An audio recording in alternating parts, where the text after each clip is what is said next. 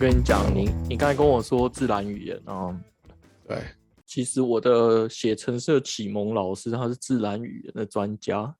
嗯，就福大图资系的以前我们的导师，然后他是他其实就像他们在台湾研究就会针对中文吗？对，其实中文是中文是最难的，好难，对，对，因为英文我不知道法文一不一样，就是他们的断词是很好断词的，嗯因为中间有空格，对不对？嗯但像中文、日文、韩文这种的都不好断词。就是我之前很常举的例子，就是一台大电脑。那我讲嗯的其实是大电脑，一台很大的电脑，可是对断词可能会变成台大、嗯，台湾大学，对啊，就是嗯这样。对，那其实这你这个你这个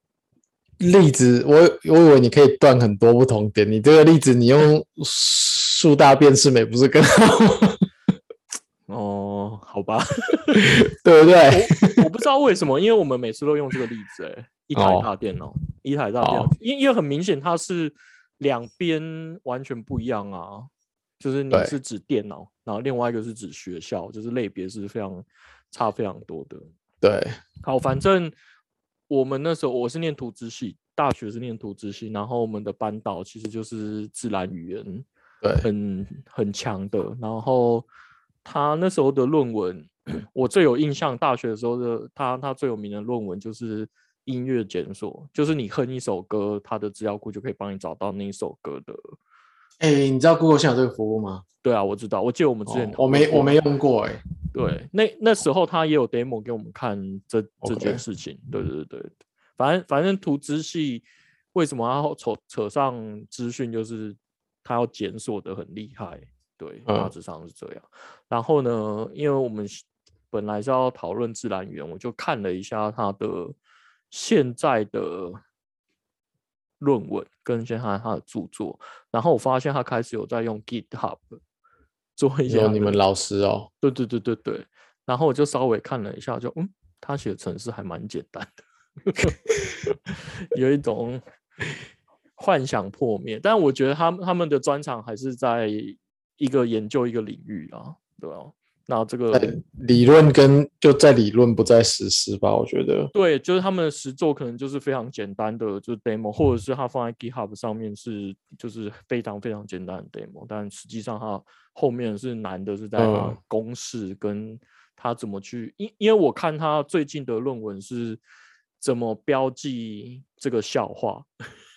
我觉得什么意思？中文的笑话，就是它的幽默点在哪里，跟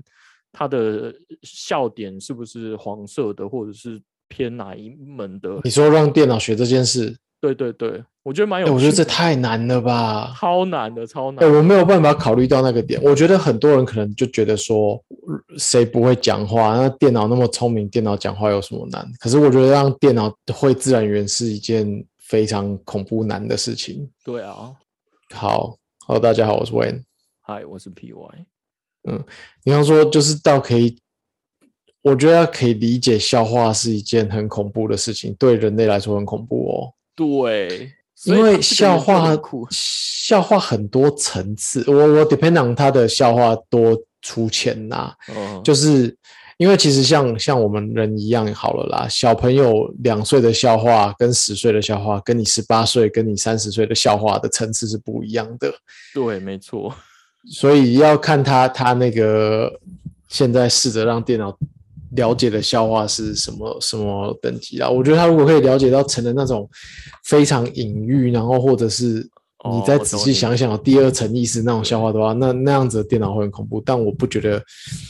我不是想贬低啊，我不觉得台湾现在有这样的。是啦。我们要不要嗯先说一下什么是自然语言？好啊，我们现在讲的就是自然语言。对，呃，就是我们常会看到人家写 NLP、NLP 就是 Natural Language Processing 啊，那就是处理自然语言。那嗯自然语言，嗯、对人来讲很简单，对，但是你要解释自然语言，应该说你要解析自然语言非常难。没我们之所以可以这么自然的讲话，是因为我们从小就是在训的你的，我们不叫 machine learning 啊，就反正我们就从小学这件事情嘛，所以很多东西就是我们能够很快速的判别，然后听到就理解，但是嗯，电脑只会选花生，电脑不会懂对。人讲的话。对，应该理论上来说，电脑是你给它一个指令，它做一件事情，基本上是对。这样啊。对，对。那所以现在很多的东西都是，比如说你说一段话，然后他去截取里面的关键字，然后去做事情。但这个不叫自然语言，这个是他判断关键字，然后去做一件事情。那那个关键字就是他的指令。呃，我我不知道我理解对不对啊，但自然语言其实也是基于这个，只是它要有更多的排列。对对对，就是它是比较二维的。刚刚讲的关键就是一维判断一对对对做了什么。就应该说，就是说退退几步讲，就是我们可能我们这一代的人有接触过比较早期的那种宣称可以语呃，应该说叫做语音指令，就是早期的蓝牙耳机啊，比如说打电话给 PY，对。你一定要这样一模一样的讲这句话，他才有办法做到这件事。你如果说了帮我打电话给 PY 或者是 call PY，他就做不到，因为他只会认得打打电电话。话这三个字是一个动词，给他嗯可能需要，然后 PY 他就从电话簿找一个叫 PY 的人，然后把这件事情凑起来做给你。那像刚刚 PY 讲的这件事，就还不能叫自然语言解析，这只能说是语音指令跟一个就是还是电脑语言啊，因为就是很固嗯定的 A 加 B 等于 C 这样子的一个组合。对对，然后我们刚今天想到讨论的这个自然语言是更困难的，就是像你一样说打电话给 PY，你可能有很可能没有很多不同的说法，这这件事情太简单了。对，但是就是就是这个逻辑，应应该用你去一个商店的例子来说好，比如说最简单的是我要买一台车，那以前的电脑就是说哦买，然后车就是说哦这个客人是要买一台车，可是如果呃应该说我们人类去一个店里面买车，你可能一开始进去是说，哎你们有没有什么车的行路？那其实这件事的背后就是这这个人可能想要买车。那他就会跳那个，就以 AI 的角度来说，他就会跳这个行路给他，然后就会知道他的意图是要买车，对，大概嗯。是这样解释。自然语，对对，但是但是呃，人人在讲话的过程，其实除了讲话，你实际上说出来的这个字句跟听到这个字句之外，还有很多的处理是包含了你的 context，就是你在的环境，你的呃前因后果，嗯，你会你的大脑会很不自觉的利用这些因素去判断对方在讲什么。嗯或者是你要讲一件事情的时候，你会这样。像你刚刚讲了行路买车这件事情，嗯今天如果不是发生在一个车子的展示中心的话，那有可能不是这个人不是有兴趣要买车。嗯哼，所以今天这部电脑如果很简单的只是装在这个行车的哎这个销售中心的话，那我们可以把这个逻辑写死。但是这个电脑如果是这个人带在身上的手机的时候，嗯那就变成说，这个手机还得知道说，我现在来到了一个这个地方，所以我听到了这两个字，才有可能是要买车。如果我在别的地方听到了这两个字，有可能是别的别的不同的情境。对，所以自然语言，诶，要进化到有，我不想讲 AI 啦，就是对对对，就是能够能够替你思考，做一点点思考的话，又要加上这个 context。那这个 context 除了地点，还有日期、时间，跟你的人、你的朋友的人，都是都是 context，对，所以是非常难做到的一件事情。没错，有有一个例子很经典啊，就是呃华人、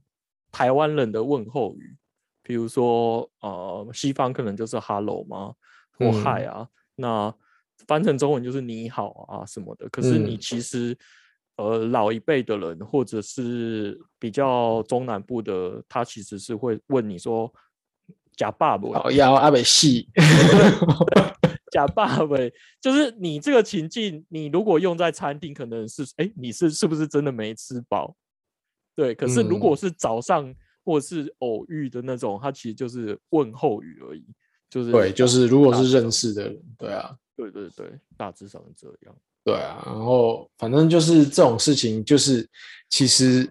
嗯，很多人，maybe 像我老婆，她就会讲说，这么简单的事情，电脑都听不懂，怎么那么笨？可是这真的是非常困难的事情啊！没错，就像我家，他就譬如说，他说要开灯、要开窗这些事情，嗯，或者是说为什么为什么他就是一直开错灯，他一直开错窗，可是这就是你在就算在一个很简单的家里的情境，你还是都有很多不可不同的组合。嗯嗯，那我觉得我们比较习惯替电脑思考的人，很有可能会，对对对，我们会我们会迁就电脑去讲话，哦，但是其实这对对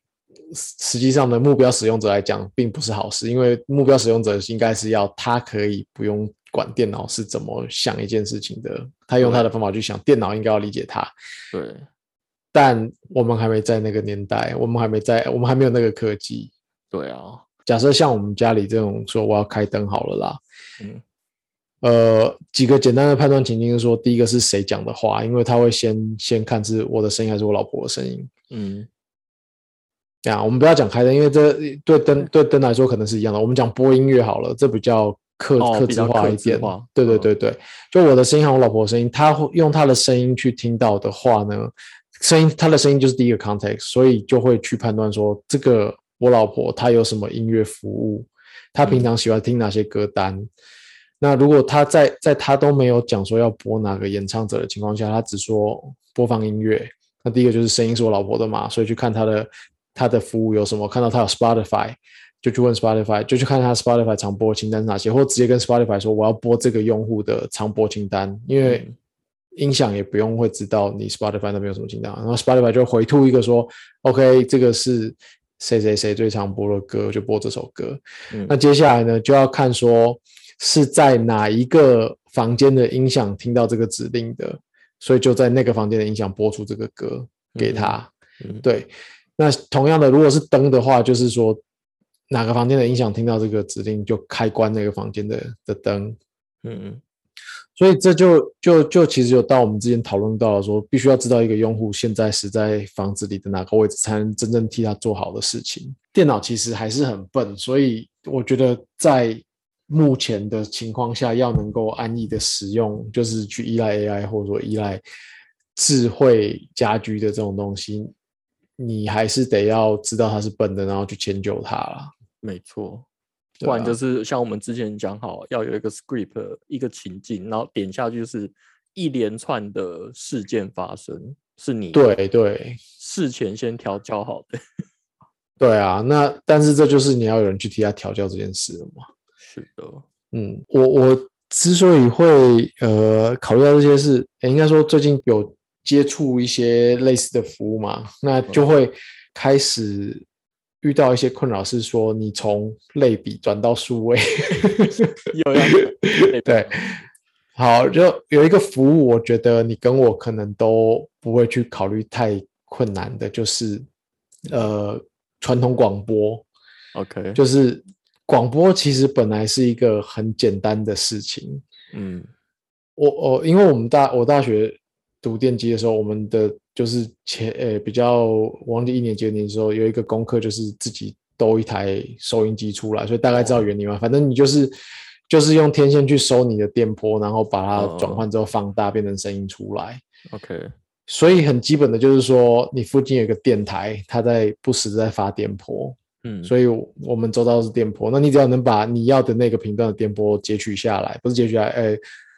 呃，你跟它对上了之后，你把这个电波放大，然后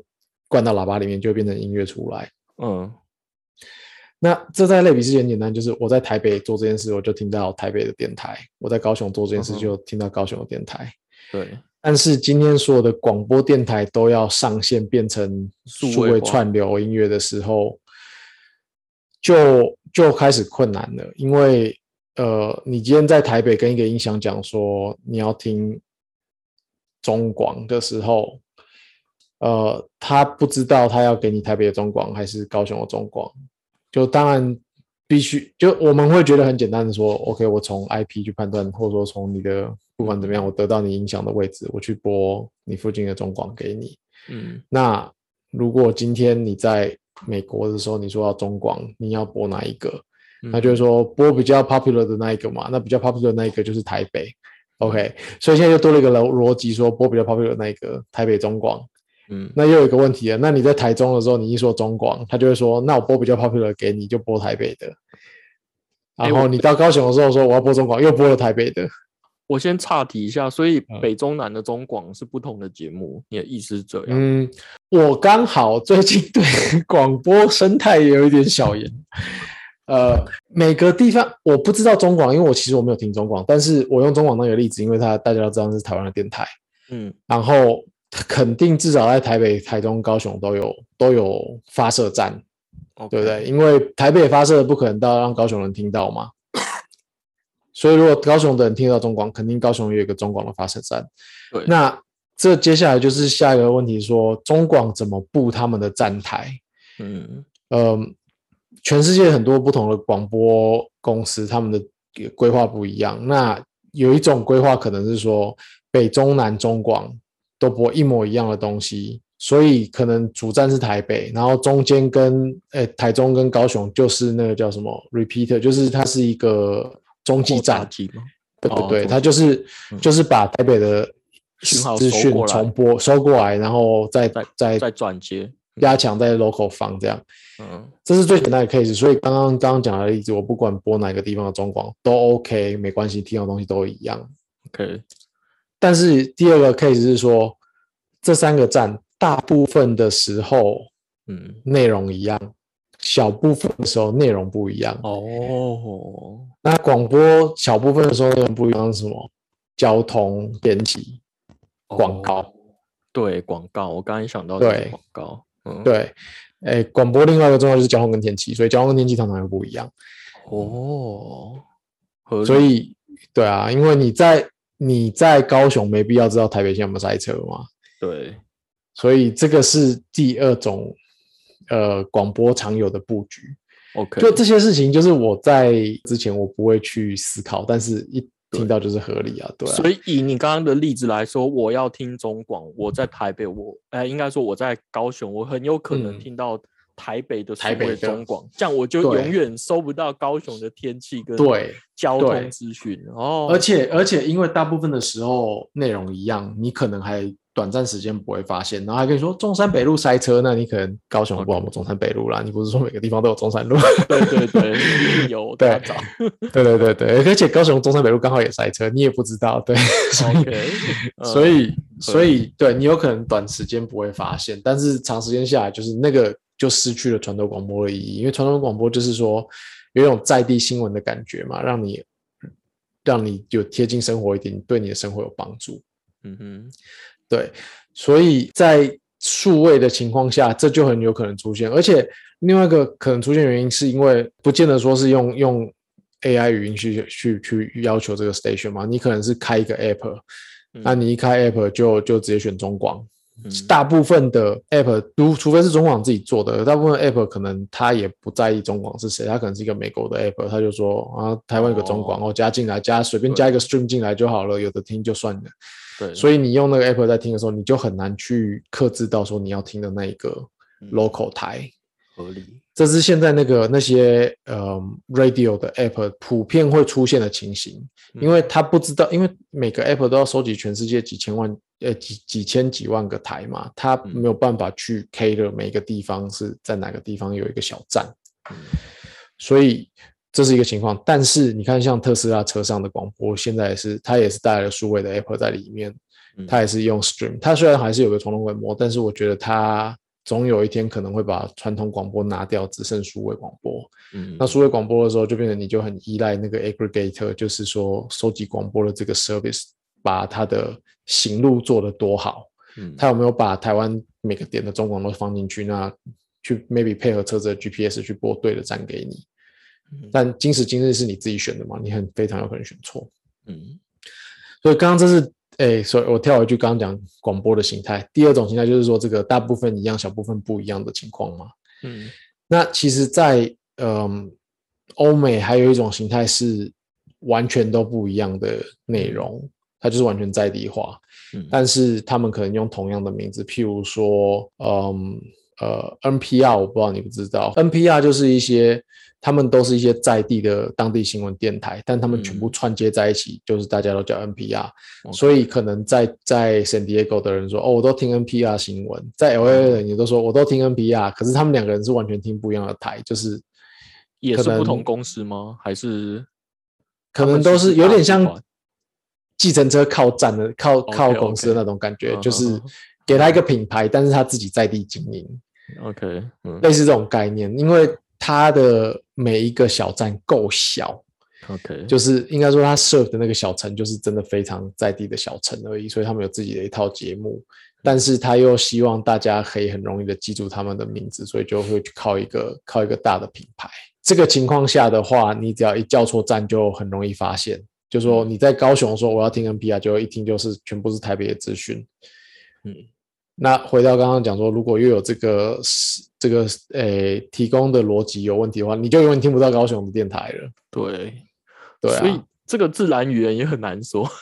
这自然语言很难说。对啊，对啊，因为我就是以就是假设，应该说在今天以前，我其实根本不知道中广有分这么多地方我我不知道，中国有没有分呐、我我们只举例啊，但是对对对，但是但是台湾某些 station 肯定有这样分呐、对对对对，因为我觉得就是像交通跟天气就蛮蛮嗯。合理的，所以我根本也不会知道我要选，比如说台中的中广，对，对啊，就是我根本也不会讲这句话，好难哦。很难呐、就是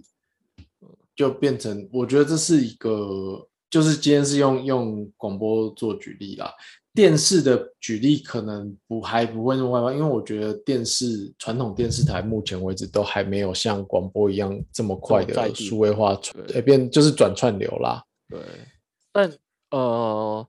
最近夯的话题就是特斯拉要出机器人，对啊，我我觉得那有点像在乱的、欸。嗯，我我我不知，你有看那个影片？我我看记者会是的确是蛮像来乱的，有点像以前 Intel 那种小蓝人出来跳很艺术的舞 那种感觉。那个马斯克自己都感觉超尴尬的。我不知道啊，他每次的 发表会发表会很很尴尬的行为。不过我我是有跟另外一个朋友讨论说，你觉得那台机器人多贵？因为他好像没有公布价钱，你觉得会？可是没有，可是我看了他的那个发表会片段呐、嗯，我我我的感觉比较像是他不是要卖，给 N user 的。呃，不是，消他不是要卖机器人这个东西，他是要卖一个 solution，就是譬如说是机器人的 AI，对啊，嗯，但是不是机，因为机器人是另外一个非常困难的事情，就是走路。双足走路是非常困难的事情。第一个你要平衡，第二个是你跨出去的时候，你要怎么再平衡？对，很难的。对对对，呃，大家也试试看，就是你今天自己站着的时候，你就站着都不要走路好了。其实你的全身的肌肉是不停的在调整的，让你不要倒下来。对，你可能往前倒一点点，你后面肌肉就拉吧你往后拉，然后再相反这样。对，可是对这个是非常困难做到，所以我觉得他今天用一个真人出来跳舞这件事情，嗯，没有办法让他呃 demo 任何他想做到的做机器人的这这件事。对对，只是没有办法证明他真的做出了什么东西来。对对对，就是会让他看起来很笨而已。但是他如果是这样子，一直是一个意向，说我们接下来有一整套的机器人 AI 或者是嗯机器人的某个东西、m a y b e 身上的一个 sensor 而已。嗯，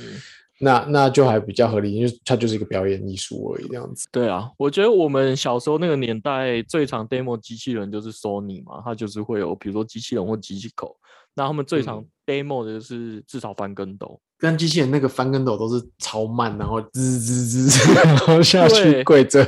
跪着翻的。但我们就在说马斯克其实就是少了这一点，因为人家至少有 demo 出他们用双足站立，然后做出一哎，你有看大陆的那个双足机？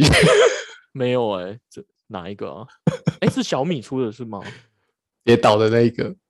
没有啊，没有，你不知道哦？我不知好道，我待会找给你看，是搞笑的吗不是搞笑，是认真的。？OK OK，好了，我我要说，其实我一开始我不是跟现场看的，我一开始看到特斯拉这个机器人的时候，我觉得还蛮合理的，因为呃，马斯克的梦想就是移民火星嘛，对不对？所以他嗯先做了火箭，就是可以回收的火箭，然后射上太空。那某种程度上就是它是一个载具，可以载人去火星。然后接下来他是做那个太空舱，因为传说中马斯克自己也是住在他三 D 列印的住宅嘛，我记得是他房房子，所以这些看起来都是为了要移民火星去做。那其实我觉得，我看标题，我觉得他做机器人也是蛮合理的，因为他一开始他应该也是要送人去火星帮他盖房子或者是种田，然后弄出一个合理的环境，才可以在在第二批、第三批的人类去。所以我一开始看到标题，觉得好像是一回事，但是一点开影片看到是真人扮的，我就整个大失望。我想说，干这个这个人到底在冲冲啥沙 小，对啊，就妈的浪费我的时间，有点像是看到了那个农场新闻一样，就哎超级的。对，一开始没有，我跟你讲，我看到那个时候，一开始就是写画面写什么特斯拉机器人，然后那个人出来跳舞，然后我没看到马斯克在旁边，我想说干被骗了。对，我想说点到人家乱拍的影片，结果后来看他站在旁边，我想说奇怪，他们到底想发表什么？对他们的 P 啊，他们我我正要讲说他们 PR 应该 fire，但后来想到他们没有 PR，PR 是他自己啊，对，妈的可恶，好对啊我觉得我觉得他应该是应该是要提供一个什么 solution 而已啊，，OK，就是卖给像你说的卖给其他有兴趣做机器人的人。对，因为我觉得他在车载上面的那个跟车系统什么，应该算是非常成熟的一间公司了啦。对啊，嗯所以他做机器人的 OS 或者是 AI 那部分，应该是蛮合理的啊。对啊，但是但是你看他的车子的那个 build quality 的话，他要做机械人硬体，可能就是要站起来还有一段路啦。是 是是，公差太大，膝盖弯不下去。靠背，蛮合理的哦。哎，那特斯拉在车上，比如说你对它下指令准吗？哎、我我有点意外，这件事倒是真的，而且我其实车上是下中文，因为我需要讲中文地址嘛，对，所以我的车上的语音是用中文的。我意外的觉得他做的蛮好的，我有点好奇他是用谁的引擎。它里特斯拉没有引擎，靠背，我我我是本来要说，因为你的引擎盖里面有一个人，再帮你差不多烂，差不多烂。因为我真要说你的引擎前面的引擎是可以是空的，我我有点好奇他的那个那个 NLP 是谁做？对对对对对，因为他意外的比我想象的好，但是我又想到说，这就回到一个刚刚我们讲的 context 这件事情，嗯，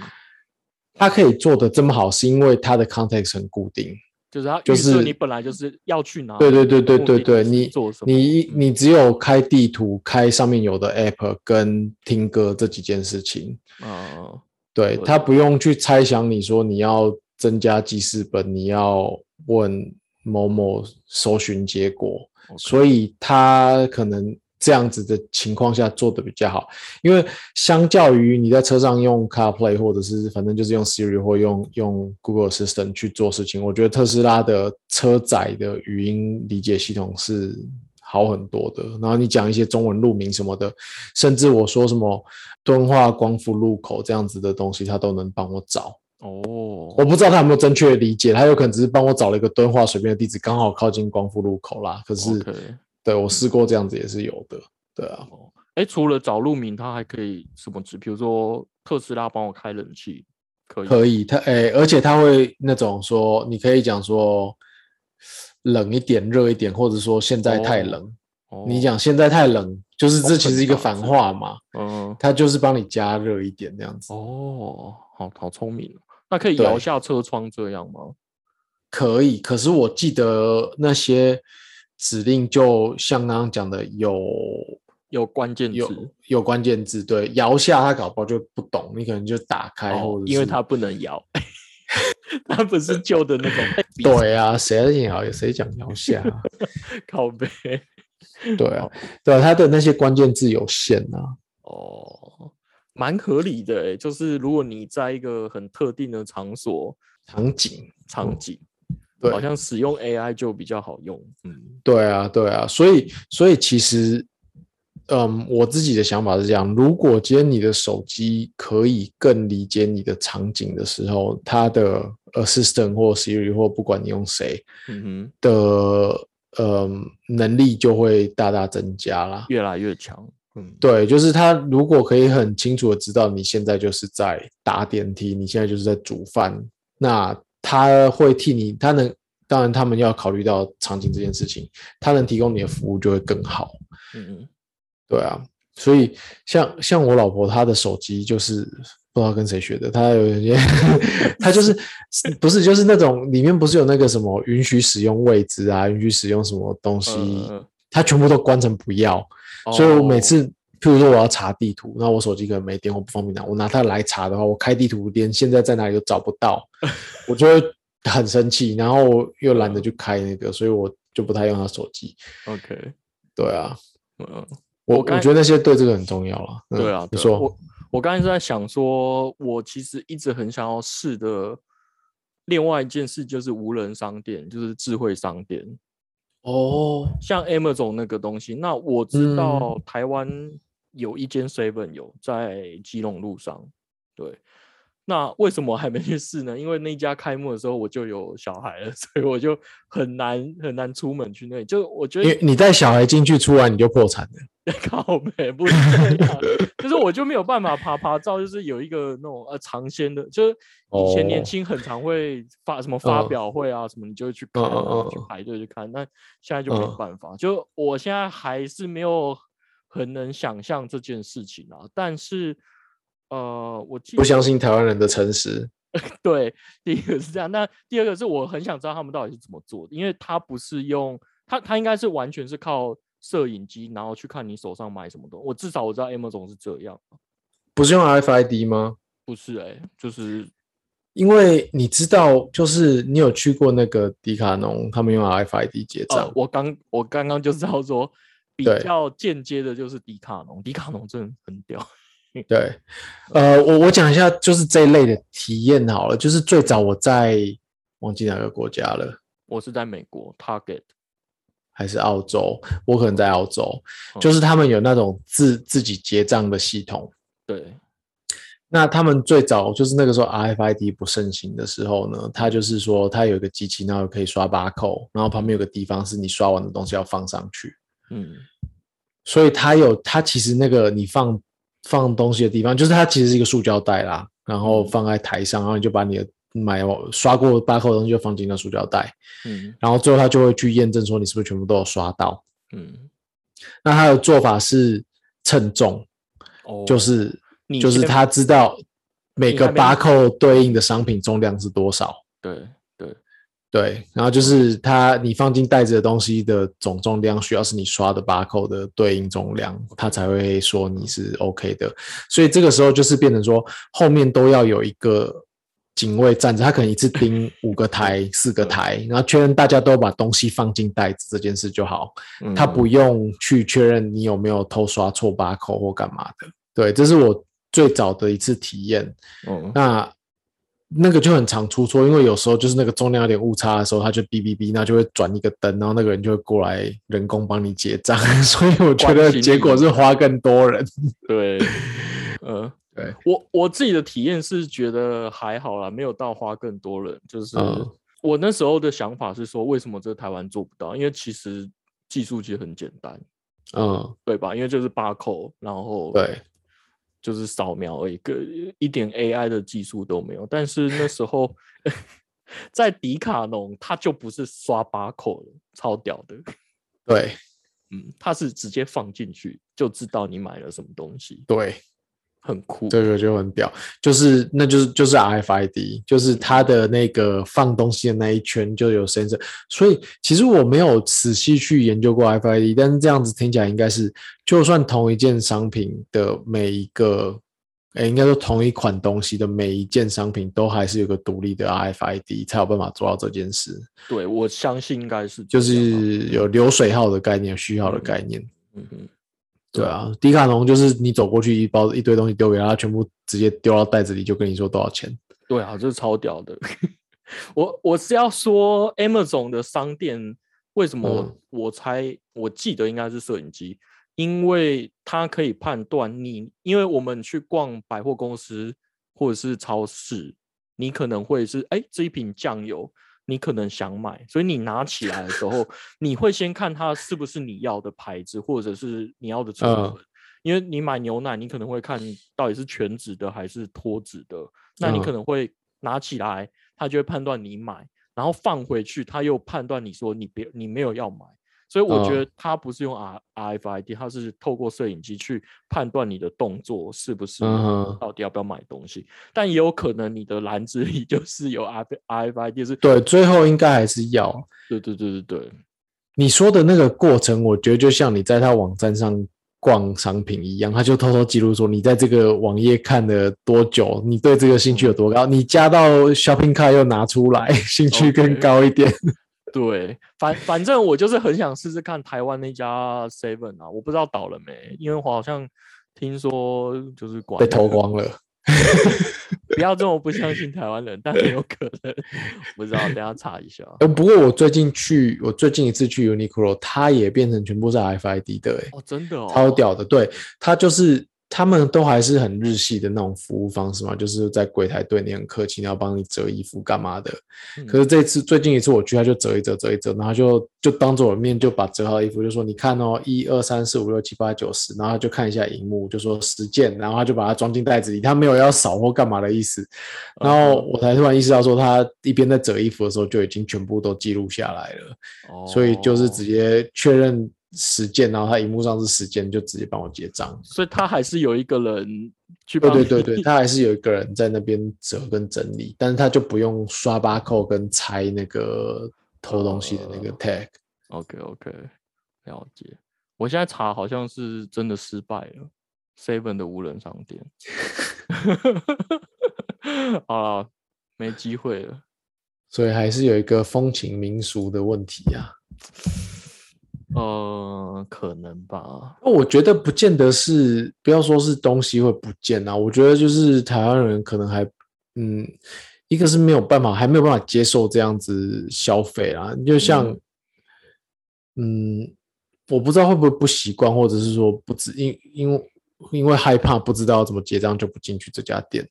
呃，我我觉得有一个原因是台湾还没有那么多电子支付，哦，因为你现在去便利，商店，你能电子。对你要说这家店只刷卡不收现金这件事，对对对对对对人来说很难。所以为什么台湾人没办法 接受电子支付，我很我很难理解。我现在应该还好吧？有不接受？我觉得是太破碎了，现在被搞得太破碎了。哦，很太多家了。嗯对啊，对啊，对啊，跟 Android app 一样。，OK，你真的很讨厌 Android app 呃 就是一堆垃圾 app 啊，跟支付一样。最最近宅宅圈工程工程师圈有一个热门的话题，就是学什么语言薪水最高。嗯然后我就看到一件一件有趣的事，因为我的主力是 JS 嘛，JavaScript 嗯跟呃就 Node.js 就是这一类嗯的东西。然后嗯因为我一直觉得前端工程师的薪水没有很高，然后呢那一份报告它应该是统计全球的啦，啊、居然 JS 跟 Node.js 是赢 Java 跟 Kotlin，Kotlin 就是写 Android 的，Java 不是啊，Java 已经没人在用了吧？对，可是你要想，呃，现在写 Android 就你就只能用这两个吗？